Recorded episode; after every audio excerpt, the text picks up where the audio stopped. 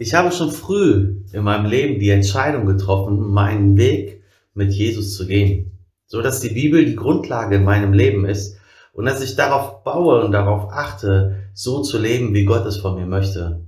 Also die Bibel, das Wort Gottes war für mich schon immer ein ganz, ganz wichtiger Baustein in meinem Leben.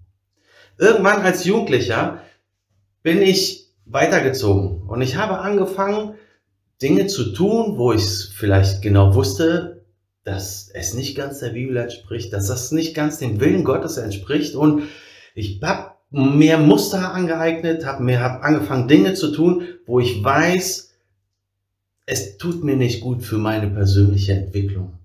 Jahre später kam ein Freund zu mir und sagte, oder ein Bekannter und sagte, Hör mal Alex, damals habe ich mir echt Sorgen um dich gemacht, dass du in eine Richtung gehst, die nicht gesund für deine persönliche Entwicklung ist. Und ich habe mich dann irgendwann mal die Frage gestellt, warum hat er es mir nicht sofort gesagt? Warum ist er nicht gekommen, hat mich festgehalten, hat mich genommen und hat gesagt, Alex, achte auf deinen Weg, achte auf die Entscheidungen, die du treffen wirst. Warum hat er mich nicht gepackt und gesagt, hör mal, so wie es jetzt aussieht, ist es nicht richtig. Ich weiß, heutzutage lässt man jeden stehen, so wie er ist. Wir wollen tolerant sein und wir wollen jeden stehen lassen, dass jeder einfach seinen eigenen Weg gehen kann. Ist vielleicht auch gut, aber manchmal muss man sich einander auch so ein bisschen festhalten und sagen, hör mal, das passt nicht. Deswegen sind Freunde, gute Freunde, sind Geschwister. Deswegen ist Gemeinde so sehr wichtig. Ich habe eine erschreckende Geschichte gelesen in der Bibel, die mich sehr herausgefordert hat und die ich, wo ich mit dir ganz kurz darüber nachdenken möchte, wie wichtig es ist, jemanden zu haben und wie schnell wir von dieser, von unserem Weg, den wir gehen, den, für den wir uns entschieden haben, wo wir sagen, ja, es ist richtig, es ist genau die richtige Entscheidung zu gehen, abwenden. Du weißt, ich rede immer wieder gerne über Menschen aus der Bibel, über Personen aus der Bibel und ich möchte mit dir aus 2. Chronik 24, kannst du dir mal durchlesen. Ich werde nur ein paar Verse daraus zitieren. Lesen. Es war ein König, ne, Joas. Er war seit er war sieben Jahre alt, da wurde er König durch ganz bestimmte um, Umstände und und und und er tat, was recht war in den Augen, solange der Priester Jojada lebte. Der Priester Jojada war für Joas sozusagen ein Vater oder ein Helfer und er hat ihn unterstützt, er hat ihm geholfen, er hat ihm den Weg gezeigt und hat gesagt, so muss es machen. Und Joas hat tolle Gedanken und er sagt, ich möchte das Haus des Herrn, der Tempel, der war so ein bisschen verfallen, weil man hat anderen Göttern gedient und er sagt, ich möchte es wieder richtig aufbauen, ich möchte es besonders machen, ich möchte es schön machen. Und er hat sich geärgert, dass die Menschen sich nicht so viel Mühe geben und er hat dafür Gas gegeben und hat gesagt, für Gott soll es das Beste sein. Und sie haben es richtig toll gemacht. Der Tempel, das Haus des Herrn wurde fertiggestellt, es wurde sauber gemacht, es wurde schön gemacht, die Menschen haben gespendet, haben geopfert und es war ganz, ganz toll. Und dann heißt es in Kapitel 24, Vers 14, die zweite Hälfte, und sie opferten beständig Brandopfer im Haus des Herrn, solange Jujada lebte. Also der König Joas war voll dabei, lebte voll mit Gott, solange Jojada lebte. Und man hat ihn begraben zu seinen Ehren an ganz besonderen Stellen. Und dann kommt der zweite Teil. Und das ist genau das, was passiert, wenn wir uns nicht danach ausrichten, dass jemand an unserer Seite zu haben oder eine, jemand zu haben, der uns schleift, der uns falten, der uns sagt, hör mal, so geht das nicht. Ab Vers 17 aber nach Jojadas Tod kamen die Obersten von Juda und huldigten den König, und der König hörte auf sie, und sie verließen das Haus des Herrn. Sie dienten anderen Götzenbildern. Heftig, oder? Der Priester stirbt, und Joas fängt ganz schnell an, in eine ganz andere Richtung zu gehen.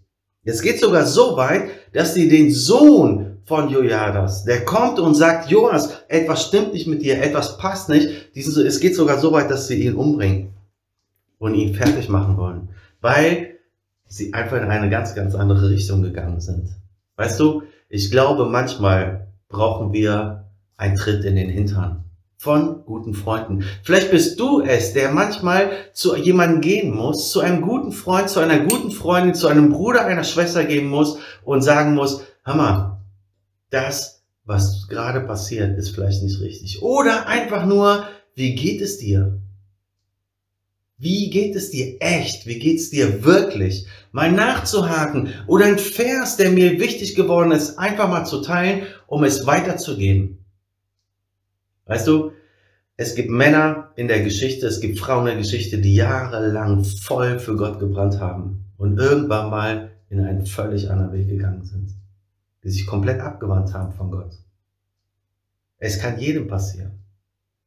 Und ich möchte für mich sagen, wenn ich sehe, dass mein Freund, dass es ihm nicht gut geht, wenn ich sehe, dass mein Freund in eine Richtung geht, beruflich, geistlich, nach Gott ausgerichtet, egal wohin, dass ich das Standing habe, dass ich die Stärke habe, zu meinem Freund zu gehen und zu sagen, hör mal, ich möchte dir was sagen, ich mache mir Sorgen um dich. Ich wünsche es mir, dass meine Freunde es bei mir auch machen. Und ich habe Freunde, die es Gott sei Dank tun, die zu mir kommen und sagen, Alex, lass uns mal darüber nachdenken, in diese Richtung, in die du gerade gehst, die Gedanken, die du gerade hast, das, was du in der letzten Zeit immer wieder aussprichst, es ist nicht richtig. Vielleicht brauchen wir in Wüstenzeiten jemanden, der uns mitschleppt, oder vielleicht bist du jemanden, der jemanden mitschleppt.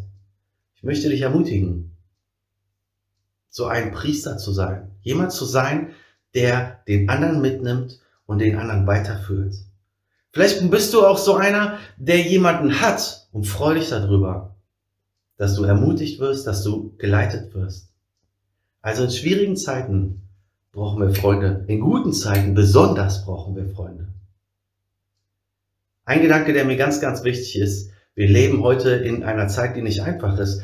Und Corona macht es auch nicht noch einfacher, Gemeinschaft, Beziehungen zu pflegen, mit Menschen zusammen zu sein. Ich möchte dich wirklich ermutigen, in einer Gemeinde zu sein, die eine Gemeinde zu suchen, in einer Gemeinde dich zu investieren, um dort miteinander sich schärfen zu lassen, sich feilen zu lassen, einander zu feilen und miteinander gemeinsam immer mehr so zu werden, was Gott in seinem Wort von uns sagt. Das wünsche ich mir. Das wünsche ich mir für dich, das wünsche ich mir für mich, dass wir alle dranbleiben und gemeinsam aufeinander Acht geben und nicht jeder nur für sich selbst.